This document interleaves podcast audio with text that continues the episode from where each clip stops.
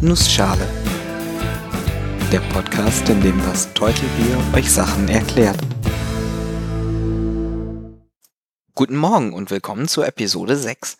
Heute erkläre ich euch etwas über Laser, wie sie funktionieren und was sie besonders macht. Vor etlichen Jahren, noch zu meiner Schulzeit, habe ich ein zweiwöchiges Praktikum in einem Institut gemacht, das sich mit optischen Systemen auseinandersetzt. Das Highlight dabei war für mich, einen eigenen Laser zu bauen und damit ein bisschen herum zu experimentieren. Fangen wir mal mit dem Wort selber an. Laser. Das ist eine Abkürzung für Light Amplification by Stimulated Emission of Radiation. Auf Deutsch Verstärkung von Licht durch stimulierte Emission von Strahlung. Das bedeutet im Prinzip, dass durch Anregung eines bestimmten Prozesses ein sehr starkes Licht ausgestrahlt wird. Dazu später mehr. Dieses Licht hat einige besondere Eigenschaften. Laserlicht ist im Vergleich zu normalem Tageslicht oder dem Licht aus einer Glühbirne nämlich kohärent in Zeit und Raum. Kohärent im Raum bedeutet, dass das Licht aus einem Laser gebündelt ist. Es verläuft in einem dünnen Strahl in eine Richtung. Deswegen erzeugt ein Laserpointer auch nur einen kleinen Punkt, selbst wenn ich sehr weit vom angestrahlten Objekt weg bin. Eine Glühbirne strahlt dabei in alle Richtungen. Um zeitliche Kohärenz zu verstehen, muss ich zuerst einige Eigenschaften von Licht allgemein erklären. Licht ist eine elektromagnetische Welle. Zu Elektromagnetismus kommt demnächst noch eine Folge, für den Moment reicht es, sich Folgendes vorzustellen. Ein Lichtstrahl besteht aus Schwingungen, die immer auf und ab gehen, wellenförmig. Wie jede andere Welle gibt es dabei zwei Eigenschaften, die Wellenlänge und die Frequenz. Die Wellenlänge ist der Abstand zwischen zwei Wellenbergen oder zwischen zwei Wellentälern, also quasi wie ausgedehnt die Welle ist. Die Frequenz beschreibt, wie viele Wellen pro Sekunde an einem Punkt vorbeikommen, also quasi wie schnell die Welle schwingt. Aus der Wellenlänge und der Frequenz lässt sich dann auch die Lichtgeschwindigkeit bestimmen. Wellenlänge mal Frequenz ergibt die Lichtgeschwindigkeit. Diese ist laut Einsteins Relativitätstheorie konstant. Da sie sich also nicht ändern kann, wird die Frequenz kleiner, wenn die Wellenlänge größer wird und umgekehrt natürlich genau dasselbe. Eine hohe Frequenz bedeutet eine kleine Wellenlänge. Die Frequenz bzw. die Wellenlänge bestimmt dabei die Farbe des Lichtes. Rotes Licht hat beispielsweise eine Wellenlänge von 700 Nanometern und blaues Licht eine Wellenlänge von etwa 400 Nanometern.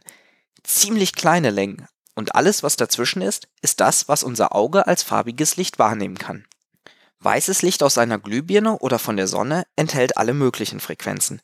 Es ist eine Mischung aus allen Farben und diese Mischung resultiert in weißem Licht. Zeitliche Kohärenz bedeutet aber, dass alle Wellenlängen gleich groß sind. Alles Licht aus dem Laser hat ein und dieselbe Wellenlänge, ist also einfarbig. Aber nicht nur das, Laserlicht hat auch dieselbe Phase. Das bedeutet, dass Lichtwellen nicht gegeneinander verschoben sind, sondern alle Wellenberge gleichzeitig kommen und alle Wellentäler ebenso. Dadurch verstärkt sich das Licht quasi von alleine. Kämen stattdessen Wellenberg und Wellental gleichzeitig, würden sich die Wellen gegenseitig auslöschen. Beim Laser passiert genau das Gegenteil. Laser erzeugen also stark gebündeltes, einfarbiges und gleichphasiges Licht. Nun, da wir wissen, was aus einem Laser rauskommt, möchten wir natürlich auch wissen, wie wir dieses besondere Licht erzeugen können. Ein einfacher Laser beruht auf zwei Prinzipien, der stimulierten Emission und einem Resonanzkörper. Fangen wir an mit der stimulierten Emission, dem SE in Laser. Laser haben ein angeregtes Medium, das heißt zum Beispiel ein Gas oder eine Flüssigkeit, in die Energie gesteckt wurde. Diese Energie kann das Medium auch wieder abgeben, zum Beispiel in Form von Licht. Das nennt sich dann Emission. Nun hätten wir aber gerne ein ganz bestimmtes Licht, nämlich ein zeitlich und örtlich kohärentes. Deswegen wird das Medium stimuliert. Stimulierte Emission. Kommt ein Lichtteilchen zu einem der angeregten Atome in unserem Medium, kann es nämlich dafür sorgen, dass die freigesetzte Energie genau die gleichen Eigenschaften hat wie das ursprüngliche Lichtteilchen. Damit hat man schon mal zwei Lichtteilchen. Und zwar genau gleiche Lichtteilchen.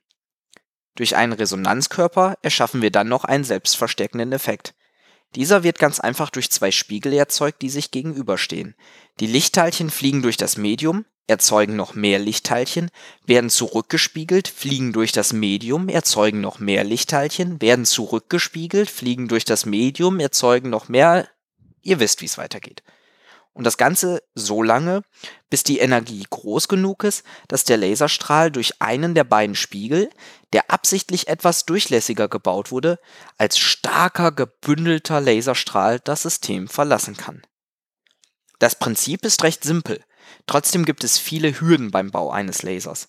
Insbesondere müssen die beiden Spiegel extrem akkurat gegenübergestellt werden, damit der Strahl nicht nach links oder rechts entweicht, auch nicht beim tausendsten Durchgang. Außerdem muss der Abstand passend zur Wellenlänge eingestellt sein, damit der selbstverstärkende Effekt eintritt. Und die ganze Physik hinter wie pumpen wir Energie in das Medium, das ist noch ein ganz anderes Thema. Vom Lasermedium und der Energie, die zugeführt wird, hängt dann auch die Art des Lasers ab. Zunächst einmal unterscheidet man zwei Typen, den Pulslaser und den Dauerstrichlaser. Der letztere liefert einen durchgängigen Laserstrahl, während ein Pulslaser nur kurze Strahlen ausgibt und sich dann wieder aufladen muss. Dadurch kann er jedoch wesentlich höhere Energien für jeden einzelnen kurzen Strahl, einen Puls, aufwenden. Das Lasermedium bestimmt dann, wie der Laserstrahl aussieht, also welche Frequenz er hat. Wenn ich mich richtig erinnere, habe ich damals einen Helium-Neon-Laser gebaut, der mit einer Frequenz von 633 Nanometern rotes Licht ausstrahlt. Vermutlich fallen jedem von euch auch auf Anhieb mehrere Anwendungsfälle für Laser ein. Selbst wer sich nicht für Wissenschaft interessiert, hat bestimmt schon mal Lasershows oder Lasereffekte zur Unterhaltung gesehen. Oder einen Laserpointer während einer Präsentation. Bestimmt ist euch auch bewusst, in wie vielen Alltagsgegenständen Laser vorkommen. CD- und DVD-Laufwerke, Laserdrucker, Strichcode-Laser im Supermarkt. Andere Produkte, die ihr benutzt, wurden mit Hilfe von Lasern gebaut. Ob es ums Zerschneiden, Beschreiben, Biegen, Auftrennen oder Polieren geht. Laser sind aus der Industrie nicht mehr wegzudenken. Auch in der Medizin, im Bauwesen und im Militär finden Laser ihren Einsatz. Und natürlich, wer hätte anderes erwartet, ist auch die Forschung an und mit Lasern ein weites Feld. Wissenschaftler sind immer noch bemüht, neue Lasermedien zu verstehen und die Energieeffizienz zu verbessern. Neben der Forschung am Gerät selbst ist auch die Nutzung von Lasern wichtig. Laser helfen dabei, die Erde zu vermessen und kleinste und größte Dinge sichtbar zu machen. In der Mikroskopie gibt es Mikroskope, die mit Hilfe von Laserstrahlen winzigste Elemente sichtbar machen. Und auch in der Astronomie gibt es Teleskope basierend auf Lasern. Und auch der Mond wird mit Lasern ausgemessen. Letzteres ist ein beeindruckendes Beispiel dafür, wie stark ein Laserstrahl sein kann. Beim sogenannten Lunar Laser Ranging wird nämlich mit einem Laser auf den Mond geschossen. Dort haben die Astronauten von Apollo 11 und weiteren Missionen Spiegel angebracht, die das Laserlicht wieder zurück auf die Erde schicken. Dort kommt es in einer so guten Qualität an, dass man es immer noch erkennen und auswerten kann. Anhand der Zeit, die das Licht für beide Wege braucht, kann man dann die Entfernung des Mondes bestimmen. Und zwar so genau, dass man mittlerweile weiß, dass sich der Mond knapp 4 cm pro Jahr von der Erde entfernt. Laser, beeindruckende Technik. Ich hoffe, ich konnte euch kurz und knapp erklären, was ein Laser ist, wie er funktioniert und was ihn so besonders macht.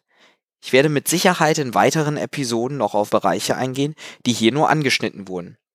Wenn ihr Themenwünsche oder Vorschläge habt, meldet euch doch auf Twitter bei ethnoschalepod mit 3s oder auf www.nussschale-podcast.de. Ich bin das Teutelbier und ich danke euch fürs Zuhören.